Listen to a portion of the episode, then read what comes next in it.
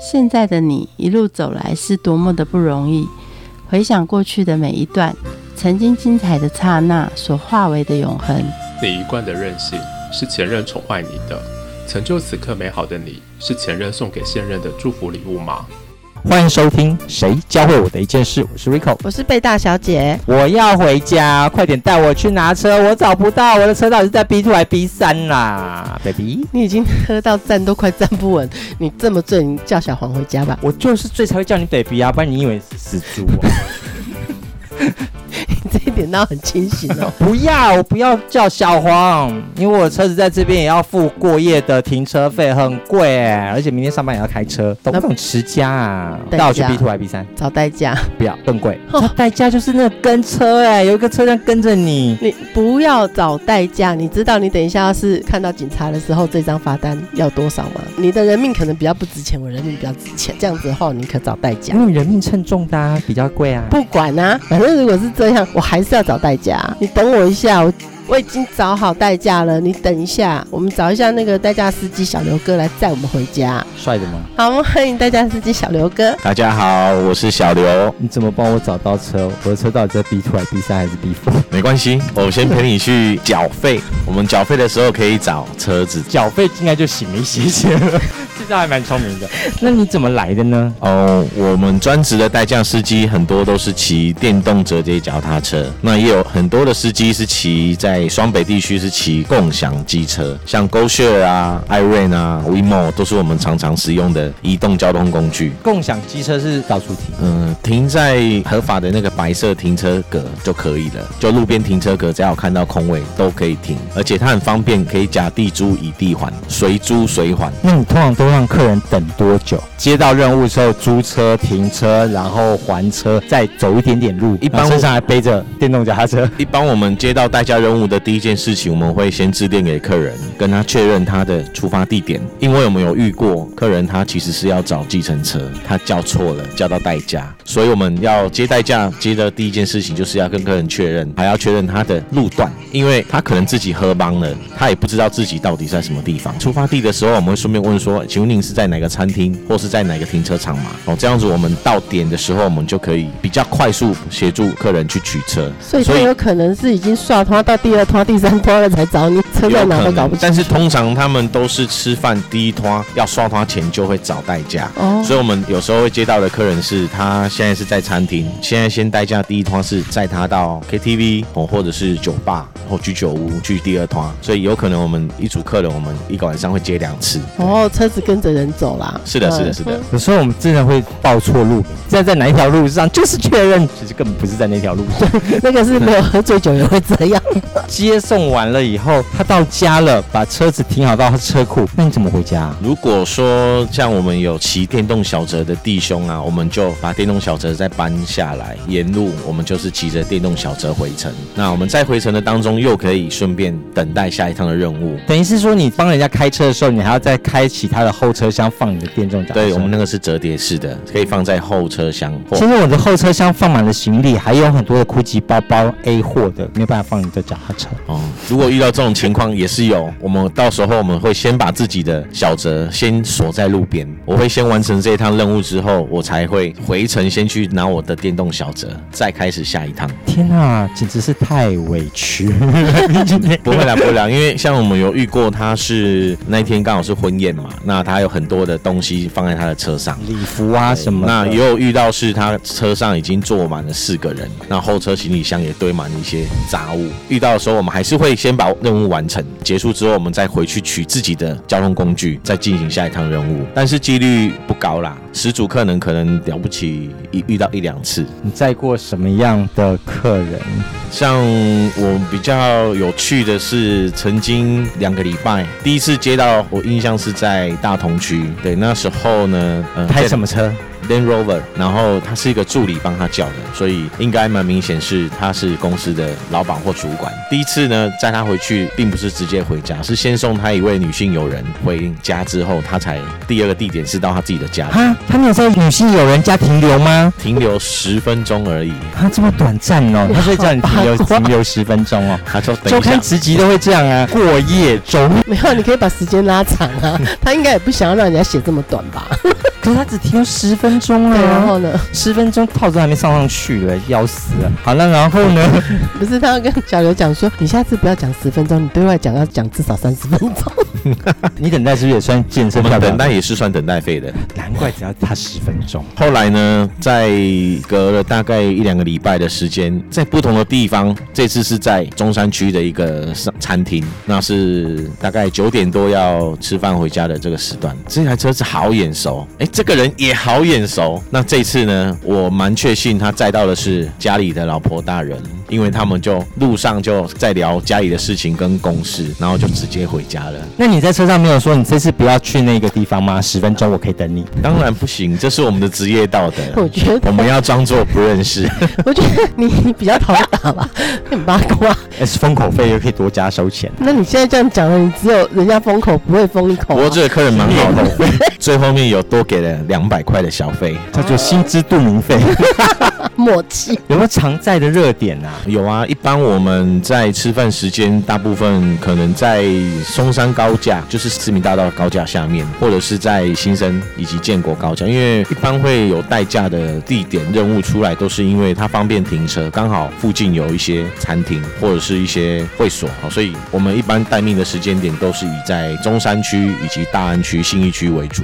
那大概在八点到十点的话，在信义区也是百货公司，也是很常会有代驾人物，因为刚好在百货公司上面有一些高级餐厅，一些商务人士用餐完，他们车子就停在百货公司的地下室。那林森没落了吗？没有人去林森了？也是有，但是因为林森北路的那些八大场所，通常他们会叫代驾的时间点都偏晚，大概都是在晚上的过凌晨十二点一点后，都是刷套的地方，所以我们上半夜以餐厅地方为主，十二点后。就是可能在大安区的酒吧，以前那个林森山 KTV 真的任务很火热。对，那现在的话，当然就是搜狗钱柜啊、松江钱柜哦这些地方，还有在林森北路的调通那一段，也是蛮多的任务会叫的地方。哎，做代驾真的比检车司机好哎，他要吐吐在他自己身上，关我屁事，也不用我自己洗车。确实确实，可是要忍受那一段，你知道吗？计程车就不用忍受嘛，他回去还要想说，干这洗车费要谁出啊？然后你有时候可以叫他下车。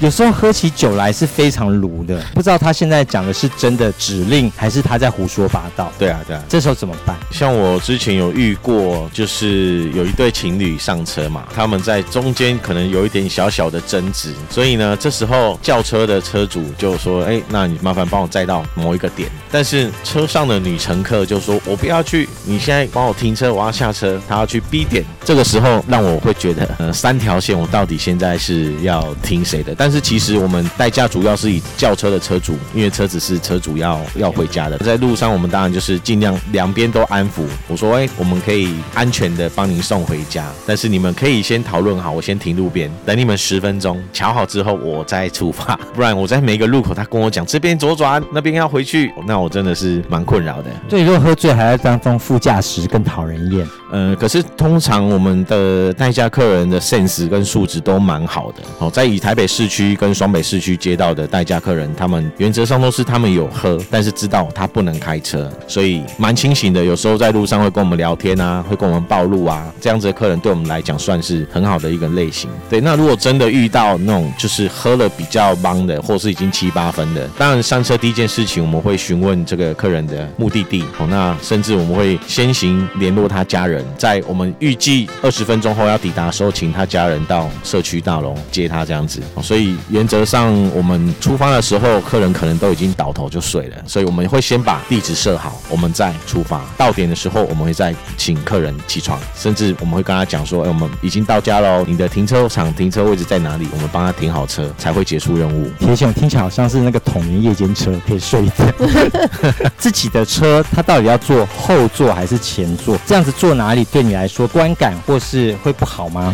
对我们来讲是没有影响。那我们一般来讲，我们在跟客人取。取车的时候，我们就会先引导询问说：“哎，贵宾，请问您要坐前座还是后座？”那因为我们有接过蛮多客人，他坐后座的第一句话啊，我开自己的车开这么久了，第一次坐到自己的后座，原来坐后面的感觉还蛮不错的。他自己觉得好像平常都是他接人，现在是他自己坐自己的车被接回家。对，所以其实有一些客人习惯坐前座，那一般坐前座都是可能他清醒会想要跟我们聊天，那会坐后座的可能就是一些主管或是老板，他就是想要休息。所以当他坐后座的时候，如果客人不主动聊天，我们通常会让他安静的休息。那有时候客人会跟我们聊天的时候，我们就是他问什么我们答什么。那因为我们基本上不大会去探个人的隐私啊。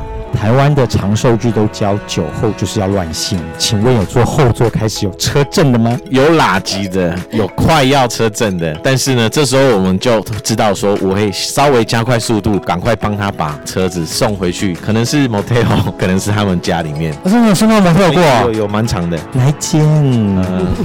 很很多嘞。其实大家对于代驾有很多很多的误解，就是以前认为很贵呀。是的，是的。好，你刚刚讲说，其实你是用共享。的机车帮你做这个来回的服务，不像以前是跟车的人啊，以前是两两一组。最早政府那时候要推酒后代驾这个政策的时候，他是跟车队的小王司机做合作，所以早期的代驾是有两组的计程车司机，会有其中一组计程车司机开客人的车，那另外一个同伴呢就会开自己的计程车跟在后面。早期那时候刚有代驾的时候，车资来讲一般都蛮贵的，就是大约。是现在行情的大概两倍至三倍，因为他们必须得出动两个人一台车跟车，所以成本比较高。那因为在这两年呢，这个有一个代驾平台引进之后，我们台湾大车队的这个代驾服务，我们的公定价格已经算是蛮平价。比如说，我现在从台北市区，我今天会使用代驾，通常他都是住在比较郊区的地方。那我们平均接到客人的行驶距离大概都是在十四至十五公里，就是平均下来有短的也有长的。哦，那当我们在帮他做代驾的时候，有一些客人就会问我们：哎，他的收费标准是什么？那我们大致上我们在十二点前，我们十公里内目前的收费是四百四，只要他的行车距离没有超过十公里，只要四百四。那很多客人听到说啊，怎么这么便宜？五百有找哎？对，跟我以前交代驾的经验怎么差这么多？我以为大家都很贵，但其实并没有。那即使是十二点后呢，我们的夜间加成也是五百五起跳，那一样十公里内。那如果超出十公里，比如说我今天代驾了十四。公里从台北回到了新店的安坑，我超出了四公里，每公里会再加收五十元，所以是两百块的里程费，基本费是五百五。所以假设他今天从台北回到了新店安坑，开了十四公里，他的车资就是七百五十块钱。这样听起来都比车子隔夜停车费还便宜，再加上他的那个计程车来回，对对。所以其实我们计程车一公里二十五元，我们代驾的费用一公里五十元，等于是即使我一个驾手，我要独立完成任务，了不起我就是自己坐计程车回程，等于是。是两倍计程车钱，但是因为对于很多的客人来说，他回馈给我们的都是，因为他以前从来没有想过代驾这么方便，因为他隔天可能需要用车。他可能白天要跑他的行程跟业务，可是我今天把车子放在停车场，隔天再来拿，我要多花了一趟的时间。那其实车钱差不多，那你隔夜的停车场的费用也是要一两百块钱，那你来回计程车钱加个五百一六百，其实代驾的费用搞不好更便宜，甚至我隔天早上睡醒我就可以直接用车了。所以这是我们接到蛮多客人，我们跟他聊天过程中，他后来会持续使用代驾的原因，都是因为哎好方便哦，而且他可能明天呃要载家人出去什么，他就。不用再多花一趟的时间。死硬派的，觉得我就是行，我很清醒，我没醉，所以他要开回去。越是这样说的人越醉，越是搞不清楚自己到底怎么回家的。嗯，我自己是有曾经接过一组客人，哦，他是在永和，后来我接到他，他是要回到新店安坑。那其实是两个职业驾驶，他们是好哥们。哦，那我们接到他的时候呢，在送回家到他们目的地的时候，回程的时候，他就跟我说，他朋友刚刚其实已经从从大安区自己开，坚持要自己开，他认为他可以，可是他坐在副驾驶已经快要吓死了。他就觉得他如果没有找代驾，他可能他这条生命随时会 gain over。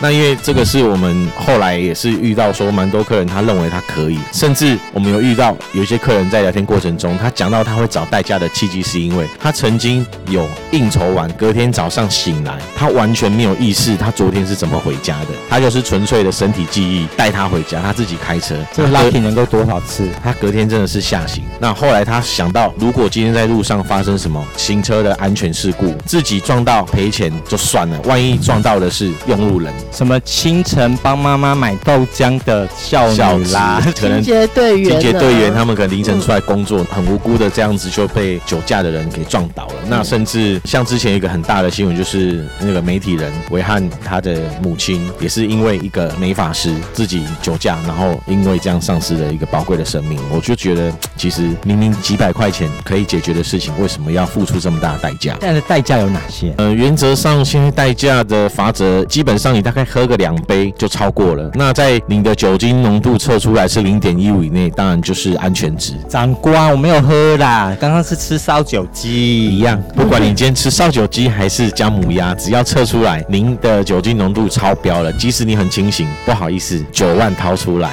而且呢，你还要被吊扣驾照半年。那如果今天你的酒精浓度超出零点二五，不好意思，你就要被关进拘留所，你已经造成了公共危险罪。超出零点二五是什么概念？是喝了啤酒六手吗？这个我倒没有没有去实际测过，因为我本身很少喝酒，但是我听过他们好像喝了两杯高粱就超标，甚至可能 whisky 喝个两杯比较烈的酒，它的酒精浓度就超出去了。但它那个测试会不会坏掉？明明是口臭，可是它测试是零点二五。我问过一些曾经接到。到警察嘛，那他跟我们讲说，他们在执行这个酒测标准时候，会有给驾驶人大概半小时的时间，甚至会提供两瓶矿泉水。嗯，那他们已经喝完水休息了大概半小时，没理由了哈。再测，而且它会有一点点误差值，比如说我今天测出来是零点一六、一一点一七，或许是还没有到超标，但是如果已经很明显超出去太多的话，那个就没有办法通过了，就直接扣车，人扣走。那你有什么事情，明天去。法院跟法官说吧，今晚睡警局。对，然后如果是累犯，不好意思，九万再往上加。对，所以其实我也曾经猜过一个，算是一个模具公主的总经理，他固定有开公司车，他就在车上跟我讲，哎，小刘，你知道吗？我光以前交给政府的罚金都三四十万了，可以买一台车了。我被抓好几次。他后来他想一想，现在代驾这么方便，那我如果有需求，我就直接叫你们来帮我们开车就好了。然后他又可以安全又可以放心的在后面休息。叫小黄叫做五五六八八，那叫代驾要打什么？一样是五五六八八，但是因为我们可以用 A P P 有一个酒后代驾的服务，或者是进线客服五五六八八，他会问您是要用计程车呢，还是要用酒后代驾服务？那如果是酒后代驾服务，你只要转八，就会有我们的客服转派这个任务。所以我们的驾手会在最短的时间之内跟司机做联系。那在你那个 A P P 上面可以看到说你今天要帮忙代驾的车款吗？太烂了，嗯，没办法代驾，这个没有办法，我们不知道客人的车子是。什么车？但大致上我们很多形形色色的车都开过了啦。开过最胆光的掐的是什么车？就一般的发财车啊，三吨半的货车啊，就是手拍的。然后而且车子可能比较老旧一点，很难开耶。嗯，但是因为我们有经过坐那个货车后面专业的驾驶是什么车，我们都会尽量去克服。对他不挑车的，你以为 你现在买车哦？我挑车还挑人。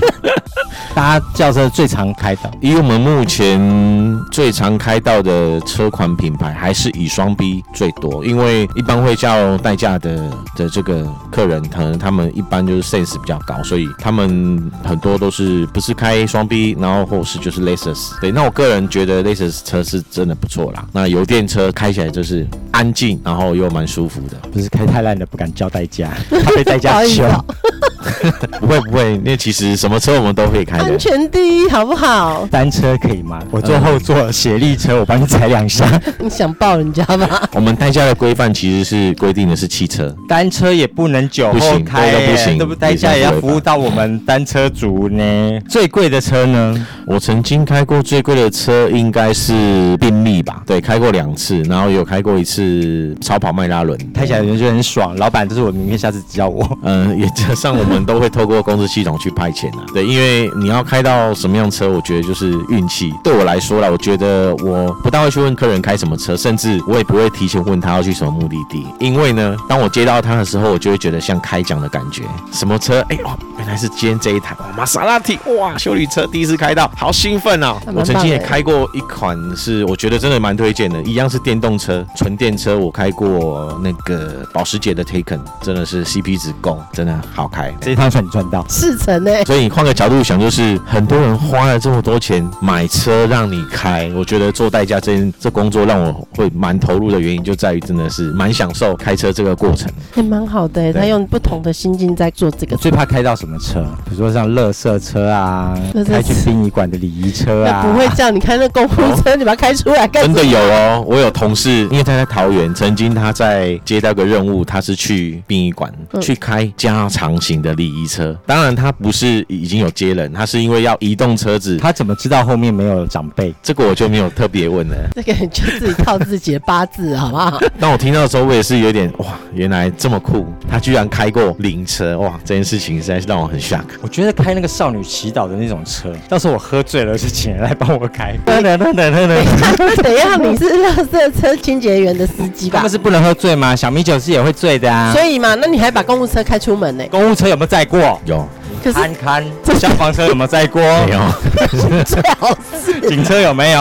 没有。不可能呐！要死哦！通常都是公司车啦，他们就是租赁车，然后有出去应酬吃饭，然后真的有需求，他就会请我们帮他把车子开回去。开过这么多款，最推荐哪一款？双 B 它会有这样子的价位，是有它的价值性在。法拉利不推荐吗？法拉利姐姐可以坐你旁边呢。聊聊，今天早上叫到你的车。阿伯哈，哇，法拉利你在被开个兜，因为要开到超跑的机会本来就不高，而且很多这种开超跑的车主，他也不大轻易的会把他的车子跟车钥匙交给一个代驾。但是现在以比如说像特斯拉，我们也蛮常开到的。哦，那像双 B，哦，像那一些进口车款，其实我们开到机会已经算非常的高。对我们专职代驾司机来讲，他就比较没有什么特别要去克服，跟除非第一次开到了，大致上你开了几次几趟之后，你都可以驾轻就熟。代驾人生最忙的应该是五六。周末、周间呢，有没有最清淡的？周一就没事了，回家睡大通宵。嗯，有。通常连续休假日的最后一天，呃，四五六日都休假。那假设有这种连续假日的前两天，尤其是连续假日的前一天的上班日的那一个，比如说今天四五六日是连休假，礼拜三的晚上等同于平常的礼拜五晚上，他的任务量真的蛮多的。哦，那因为有可能他们在连续休假的后面两天都会带家人出去玩，所以通常他们会喝都是。前面会比较常喝，因为代价不够啊，单薄狼就像我们在等轿车一样，有可能。那你还是得等啊，或者是你就叫检查。因为像我们周末、周四周五、周六的这个任务量比较多的情况，可能在晚上的十点到十一点这中间，你可能会交不到任务。当大家同样都吃完饭要回家的第一个时段，大概就是在九点到九点半。所以可能我今天市区里面有五十个驾手在待命，不同的地点，同时在九点半前后，陆陆续续这五十个驾手都已经任务上。酒量比较差的先走，不然你撑到后面跟那些酒鬼，你真的找不到。所以你看哦，像我们通常是那种就是下雨天很难叫到车，可是对他们来讲是时间点，就同一个时间。不分晴雨，只分你醉不醉。对对。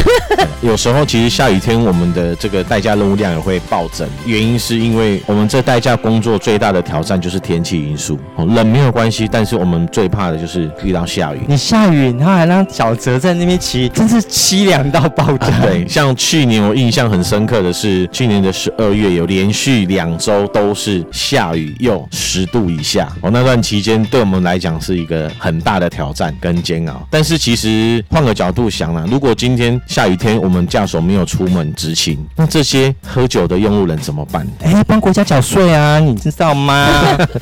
可是对我们来讲，我们也需要收入啊，所以铺路都靠那三十万呢。有时候我们今天呃下雨天去服务客人的时候，可能往往往。我们在后面再收到额外的小费，会几率比较高，因为它也是体恤我们在代驾过程中的辛劳哦。那可能车资七八百，还有一千块不用找，这我们来讲，我们都觉得啊，今天真的是很值得，很开心。越做会给越多吧。